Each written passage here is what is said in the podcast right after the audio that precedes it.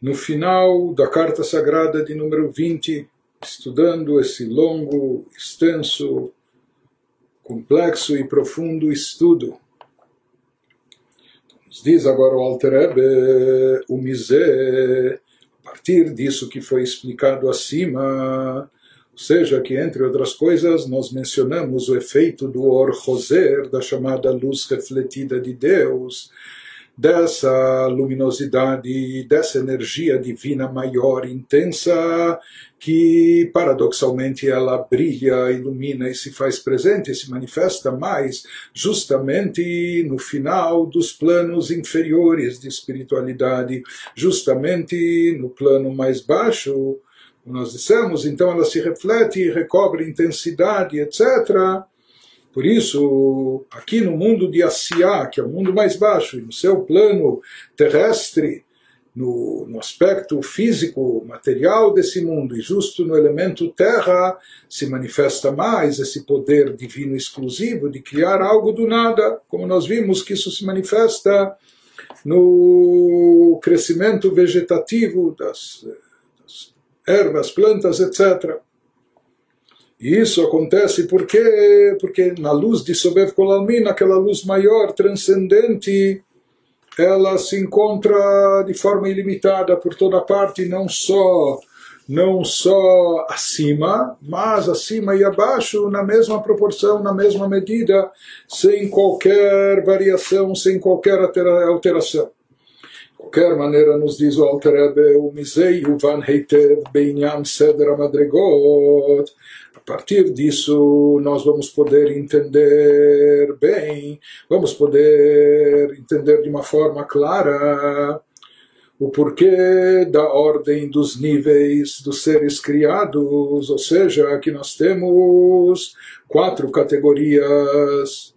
No judaísmo se fala em quatro categorias, não apenas em três. Domem, Tzomeach, Chai e Medaber. Domem seria o inorgânico, Domem seria como o reino mineral, inorgânico, etc. Né? Acima disso nós temos o vegetal, o reino vegetal. Acima dele nós temos o reino animal.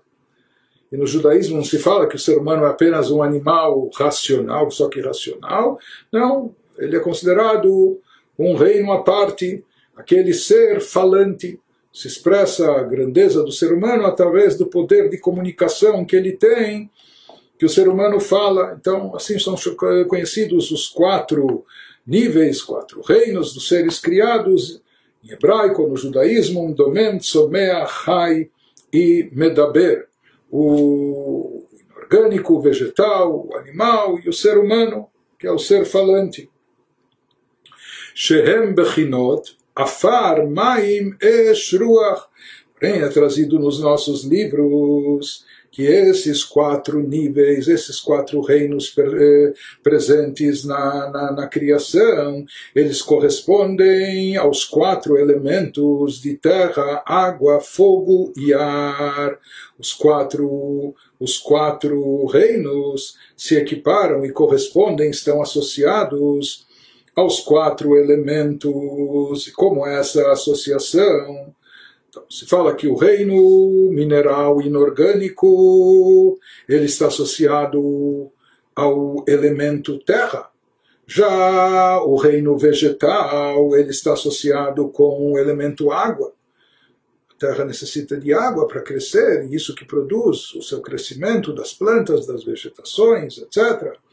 Já o elemento, já o reino animal está associado com o elemento fogo, enquanto que o elemento, enquanto que o reino humano está associado com o elemento ruach ar. Esse conceito de ruach ar ou vento, enfim, assim está escrito sobre a criação do ser humano, vai Adam lenefesh chaya, que Deus soprou nas suas narinas o alento da vida, né? como que com esse sopro divino está relacionado com ar, e assim ele se torna um ser vivente, e assim é traduzido também leruach memalela, como um espírito, mas a palavra ruach, além de espírito, significa também vento, ar, eh, falante. De qualquer maneira, ele nos diz que a partir disso nós vamos entender também, a partir dessa equiparação dos quatro reinos com os quatro elementos, nós vamos entender também a ordem e hierarquia que existe entre eles, e nós vamos entender também, nós vamos ver e perceber também a manifestação desse fenômeno que nós falamos da luz refletida, da luz divina que quando chega no seu ponto mais baixo, lá ela retoma a sua propriedade original, que de onde ela surgiu do ponto mais elevado. É? Então nós vamos ver isso nos quatro reinos também que aparentemente entre os quatro reinos, se a gente falar no mineral inorgânico, se nós falarmos depois em seguida do, do vegetativo, então nós temos o inorgânico, uma pedra. Uma pedra, se ninguém mover ela, se ninguém impulsioná-la para cá ou para lá, ela vai permanecer ad eterno no mesmo lugar. Ela não tem nem crescimento, nem desenvolvimento, não tem nem movimento sequer, etc. Já no reino vegetal, nós temos um tipo de crescimento, crescimento vegetativo, mas é um crescimento. Acima disso, nós temos o reino animal, que ele tem um crescimento, e não só um crescimento vegetativo, mas ele tem um crescimento de fato. E além desse crescimento, ele também tem um movimento, etc.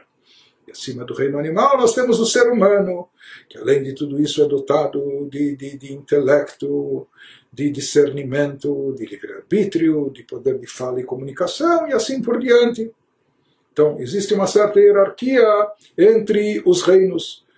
De acordo com isso, de acordo com essa lógica, o reino mais baixo, inferior de todos, é o inorgânico, é o mineral inorgânico. Aqui ele vai nos apontar que existe um paradoxo.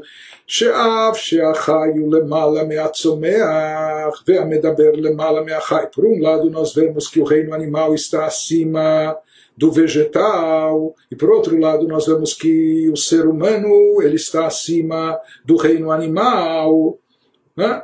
Mas na prática, como são nutridos, como se alimentam, do que dependem cada um dos reinos, paradoxalmente, ואף על פי כן, החי ניזון וחי מהצומח, o reino animal, ele se nutre, ele se sustenta, ele se alimenta do reino vegetal, é? comendo vegetais, sem, sem, é o que se alimenta o animal, e sem comer dos vegetais ele não vai, não vai, não vai sobreviver, não vai existir, portanto a sua fonte de vida, de existência vem do reino vegetal. O reino animal tem que descender, ele tem que se rebaixar para o reino vegetal para suprir as suas carências, as suas necessidades para poder viver, sobreviver. Ve'amedaber, e o reino humano, o ser humano, ele depende dos reinos abaixo dele para se alimentar, para viver, ele depende ou da carne animal, etc., peixes, animais, e para quem é mais vegetariano, ele depende também do reino vegetal seja que o ser humano, para sobreviver e para viver, ele tem que recorrer aos reinos que estão abaixo dele, ao reino animal e ao reino vegetal, e é disso que eles extraem energia e vitalidade. Ele nos fala que no caso do ser humano, não só que ele, ele extrai energia e vitalidade física, dos reinos abaixo, mais do que isso, até intelectualidade, discernimento, inteligência também é derivado dos reinos inferiores. Vegam Chokhmah também sabedoria e conhecimento, de acordo com o que dizem os nossos sábios, assim consta no Talmud, que uma criança não é capaz de balbuciar um bebê, uma criança não é capaz de pronunciar as primeiras palavras, mesmo dizer papai uma mãe, antes de provar algum grão, algum cereal, enquanto ela estiver sendo apenas amamentada e etc., ela ainda não vai conseguir falar, somente quando ela começar a ingerir também pelo menos algum grão, ou seja, algo que vem do reino vegetal, isso vai acrescentar no seu discernimento, na sua capacidade até de se expressar, de poder falar, identificar pai e mãe. Ou como a gente, então daí a gente vê que há uma influência desses reinos inferiores, aqui no caso o reino vegetal, sobre a capacidade, até a capacidade ou intelectual, de expressão da, da criança. Ou como nós encontramos um outro exemplo também no Talmud, que um sábio dizia, no dia anterior ele não sabia responder uma questão que lhe foi proposta e no dia seguinte ele sabia.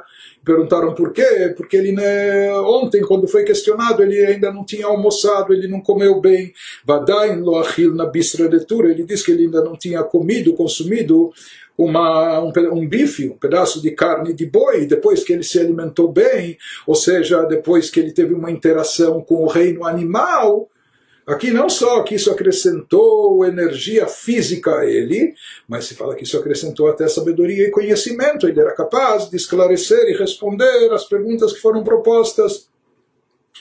Então ele diz como entender e como explicar que os seres, o ser humano, o ser superior, ele tem que recorrer aos níveis mais baixos, aos reinos inferiores, para a sua subsistência, para a sua sobrevivência, para energizar a sua capacitação ou para aumentar até a sua inteligência e discernimento. Então ele fala aqui, a explicação vai ser essa, que na verdade a luz divina conforme ela vai descendo, ela vai sendo obscurecida e vai se limitando, portanto, abaixo do reino humano, do ser humano eh, presente no reino animal está menos revelada, menos expressão de espiritualidade no animal, não é? e no vegetal menos ainda, e etc. Mas na realidade, em termos místicos, em termos profundos, conforme explicado na Kabbalah, justamente a luz divina quanto mais ela vai descendo, mais ela vai se apro aproximando, por assim dizer, no final, onde ela vai bater, ricochetear e voltar com mais força e intensidade. E quanto mais ela desce, mais ela se aproxima do extremo final, e o extremo final está intimamente ligado com o extremo inicial e original, que representa a luz divina no seu aspecto mais elevado, fonte de energia, de nutrição, de vitalidade, etc. Por isso ele nos diz que o Bechinat Or Choser me mata lemala, o que ocorre aqui então esse fenômeno que até o ser humano tem que recorrer aos reinos inferiores para se alimentar, para existir. Ele também come sais minerais, mas ele tem que recorrer ao reino vegetal e animal. Isso está relacionado com esse aspecto de luz refletida divina, conforme ela vem de baixo para cima, mitartita asiá, dos planos mais baixos do mundo de Asiá, do campo espiritual de Asiá, shemit galet, sham beyeteros, conforme a gente explicou que justamente no, no, no, plano mais baixo, nos níveis mais baixos, lá essa luz divina se revela com mais intensidade, ou seja, aquele reflexo do reflexo, etc., ele toma corpo em uma intensidade maior maior do que estava revelado acima. Por quê? Porque lá ela se aproxima, Meor em Sof, Asovev Kolalmin, daquele nível transcendental circular envolvente que circunda todos os mundos por igual, aquela luz infinita que envolve e circunda os mundos, ומהקו אינסוף שבסיום רגלי היושר de Adam Kadmon, e mesmo ele diz mesmo naquela, não, não no efeito circular, mas naquela, entre aspas, linha reta, aquela linha de luminosidade divina que é extraída, que ela culmina nos chamados pés, no nível mais inferior do Yosher, daquela transmissão entre aspas, em linha reta que vem do ser superior, mas lá também existe esse efeito de bater e voltar, por assim dizer, dessa, dessa luz refletida, Or conforme a gente já explicou acima.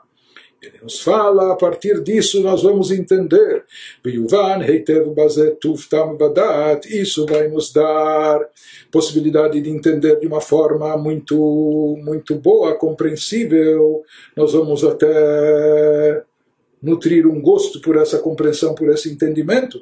מה שמלאכים עליונים שבמרכבה פני שור ופני נשר, aquilo que é trazido nos livros de Kabbalah, que aqueles anjos supremos que são descritos na famosa visão da carruagem no livro de Ezequiel, que isso descreve conceitos cabalísticos esotéricos, mas que ele vê como uma carruagem celestial, que ela é, é cercada, de um lado tem uma face de um touro, do outro lado tem a face de uma águia, e assim por diante, e se diz que o touro é a origem de todos os animais que vão surgir aqui embaixo, a águia é a origem de todas as aves, etc.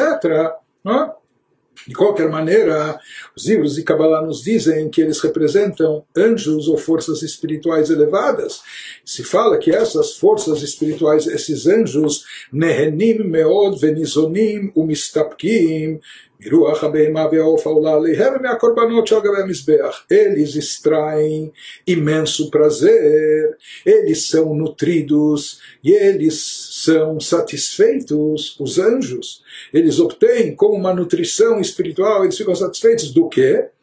Do espírito do animal e da ave que ascendem a eles a partir das oferendas dos sacrifícios que eram trazidos no altar do Beit HaMikdash, ou seja, que quando no Beit HaMikdash eram ofertados animais, isso trazia um impacto e influência, isso nutria, satisfazia e até eh, trazia prazer para o chamada, chamada face do, do touro, etc., que é um anjo, que é um, é, é um elemento espiritual, um agente espiritual elevado, é? no plano superior, ou quando era ofertado uma pomba, uma rolinha, uma ave aqui sobre o altar do Beit HaMikdash, então isso trazia não só que energizava, mas também trazia uma elevação e um prazer, uma satisfação para aquele anjo que equivale àquilo que é chamado de face da ave na visão da carruagem.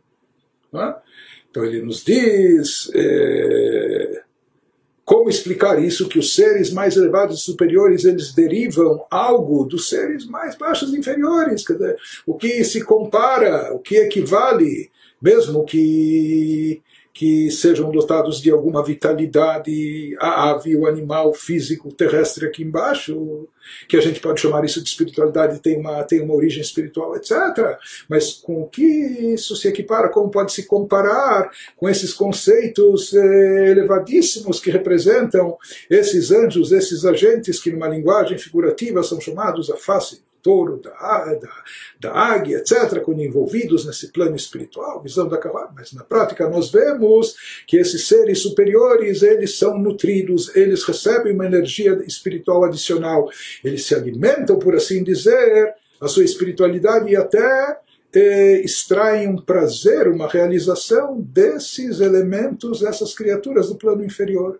Isso, isso expressa mais uma vez esse conceito da luz refletida, que quando chega embaixo, ela se eleva mais ainda. O que Digduk Lashon Azor Akadosh, conforme o Zohar expressa isso, o Sagrado Zohar expressa de forma bem precisa, Vet Hanyan, Meyesoda, Veikara de Lehon, que eles derivam prazer daquele elemento que é a essência deles. Então, esses elementos aqui embaixo, ele fala que aqui lá está presente justamente a essência, o ponto mais elevado, o ponto original, inclusive dessas criaturas superiores e tão elevadas. Finaliza o Alter Rebbe nos dizendo: advarim Depois dessas palavras, depois dessa, dessa exposição, dessa, dessas verdades que ele expôs para nós, sabendo que também a, é, sabedoria da Kabbalah é chamada de Chokhmata Emet, a sabedoria da verdade, que expressa os conceitos na sua forma autêntica, genuína, não da forma que nós vemos superficialmente, a olho nu, mas sim como eles são na essência, por isso é chamado também Chokhmata Emet, a sabedoria da verdade. Então nos diz o Alter depois dessa exposição, depois de todas essas palavras e de toda essa verdade que foi exposta, a partir desses conceitos, para quem entendeu e captou um pouco deles, dat lenavon naquel. Então ele fala que esse conhecimento virá de forma fácil para aquele que tem discernimento, vai poder entender, lehavin, alidei kolaniskar a partir de tudo mencionado acima, godel ma'alat mitzvot masiot, a grandeza, a grandeza espiritual contida nas mitzvot práticas, a grandeza do efeito, do alcance espiritual realizado através do cumprimento das mitzvot práticas nesse mundo, colocando um filim de couro, uma mezuzá de pergaminho na porta, segurando um lalav etrog em Sukkot e assim por diante. Então ele nos fala, a partir do que foi exposto em cima, a gente vai entender o valor sublime dos, dos mandamentos práticos que a gente cumpre através de objetos físicos nesse mundo material, né? e através do corpo físico do ser humano aqui incorporado, não que as almas captam como espíritos vagantes nas alturas espirituais celestiais, mas daquilo que nós fazemos aqui embaixo. Então, justamente essas mitzvot práticas que envolvem que envolvem criaturas físicas, coisas físicas, materiais palpáveis nesse mundo. Se fala que justamente elas têm o poder de alcançar, de apreender, de captar e atrair a essência divina da sua forma mais genuína. Aquilo que é mais elevado se revela justamente no aspecto mais inferior, aquilo que parece mais baixo e cumprindo essas mitzvot aqui no plano físico e terrestre com os objetos materiais. Com isso, a pessoa consegue revelar todo esse potencial latente, todo esse potencial oculto da essência divina que está manifesta e presente nesse plano mais baixo, e com isso a pessoa se unifica e se vincula à própria essência divina justamente por estar interagindo e lidando com essas coisas que parecem baixas, mas nessas coisas baixas é onde se expressa, porque essas coisas físicas e materiais, elas são a criação ex nihilo. Elas, portanto, são uma extensão do poder divino único, que somente Deus, somente a essência divina possui esse poder de criar algo substancial do nada. E essas, esses objetos físicos nesse mundo terrestre são algo que foi criado pela essência de Deus e, portanto, neles está refletido, por mais que de forma eh, camuflada, oculta, mas neles está refletido a essência divina e através do nosso manuseio em forma de cumprimento de mitzvot, desses objetos físicos, com isso nós estamos captando a própria essência divina e daí a grandeza daquilo que se obtém, a grandeza espiritual daquilo que se obtém se realiza através do, do, do cumprimento de mitzvot práticas, mais do que a gente alcança através de nossa meditação, reflexão, concentração, intelecto, etc., justamente nos atos físicos, manuais, práticos que nós realizamos cumprindo as mitzvot. Ele nos diz, de fato, esses mandamentos eles se constituem o objetivo maior para o qual as almas desceram para esse mundo físico. Ou seja, a missão da, da, da nossa alma aqui nesse mundo consiste justamente em refinar o plano físico, interagir com o físico e material e elevá-lo, porque justamente nesse plano físico e material se encontra embutida, se encontra camuflada a própria essência de Deus. Como como diz o Talmud, Hayom la Sotam, sim, fala o Pirkei Avot sobre o versículo. Hoje é o momento de fazer, de realizar. Hoje se refere ao mundo, Olamazé, a esse nosso mundo físico terrestre, essa nossa existência eh, atual nesses padrões. Então, hoje é o momento de fazer, de assiar, esse é o momento de cumprir as mitzvot através de ação prática. E cumprindo essas mitzvot, através dessa prática, é que nós conseguimos liberar essa luz divina infinita e ilimitada que nós conseguimos tirar o véu e, e revelar e manifestar a essência de Deus que está presente justamente nesse plano mais baixo e inferior. E por isso afirmaram também os nossos sábios na ética dos pais, veia faixa ahad bitshuva umasim tovim baolam mikol chaye olam que mais vale a mais bela uma hora de chuva de arrependimento, o retorno a Deus e boas ações aqui nesse mundo físico terrestre, isso é melhor, vale mais, é mais bonito que toda a vida no mundo vindouro. Porque, como já explicamos em outros lugares, no mundo vindouro a revelação divina é muito extensa, é muito intensa, esplendorosa, maravilhosa, mas ela representa apenas ainda um reflexo da divindade, aquilo que as almas mesmo desincorporadas, desprendidas do plano do corpo físico, das limitações, aquilo que as almas vão poder captar, mas as almas também têm uma limitação.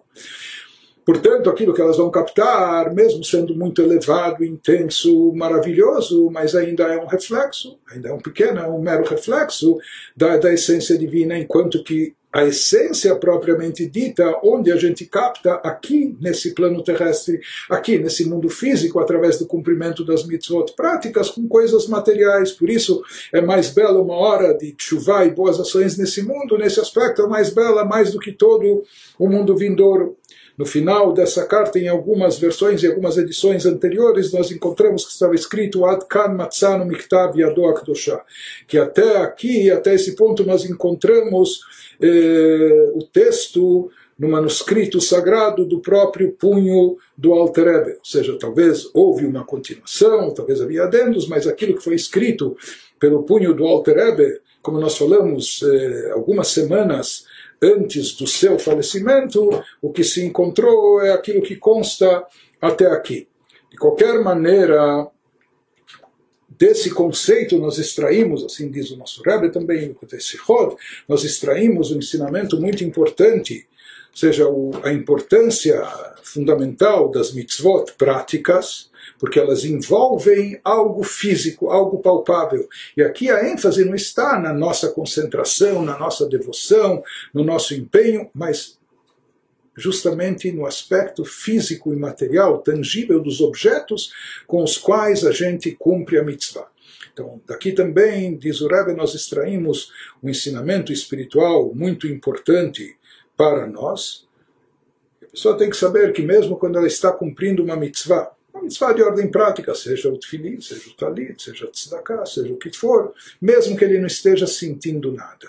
Intelectualmente ele não está vibrando porque ele não, não entende, não compreende o significado ou a razão de ser ou o alcance dessa mitzvah. Emocionalmente ele não sente envolvimento, eh, sentimentalmente ele não está vibrando, ele não sente entusiasmo e portanto talvez ele fez essa mitzvah sem devoção, sem intenção, etc., ele não está sentindo e percebendo que através desse ato de mitzvah ele está se ligando mais intensamente com Deus, com o Criador. A tal ponto que para ele essa mitzvah, esse ato de mitzvah, pegou o lulav, entrou, mexeu, chacoalhou, o que for, pode parecer até um ato físico, mecânico, pode parecer até algo robótico, algo que ele fez de forma mecânica, mas ele não está sentindo que isso lhe dá mais energia espiritual, lhe aproxima mais de Deus.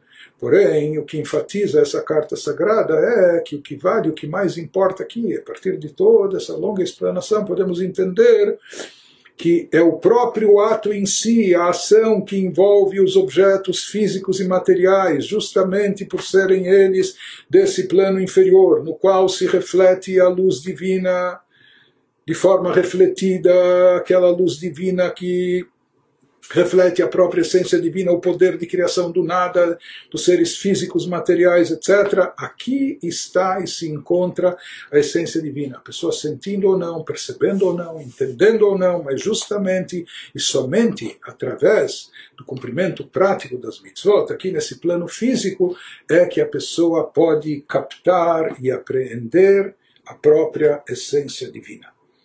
É, eu vou fazer agora uma, uma observação, me permitam, é, que acho que eu não fiz durante toda a exposição desse estudo do Tânia, em todas as partes do Tânia. É, eu imagino, existem coisas que nós não entendemos também, difíceis de compreensão, profundas, complexas.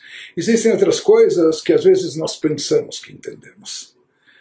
Eh, também são profundas, a gente imagina que entende, mas na verdade elas são muito mais profundas do que a gente imagina. Bom, de qualquer forma, eh, eu não sei dar graduações, mas eh, talvez esse, esse capítulo, talvez essa carta sagrada, na quarta sessão do Tânia, essa carta de número 20, talvez seja o capítulo talvez mais difícil de compreensão no Tânia.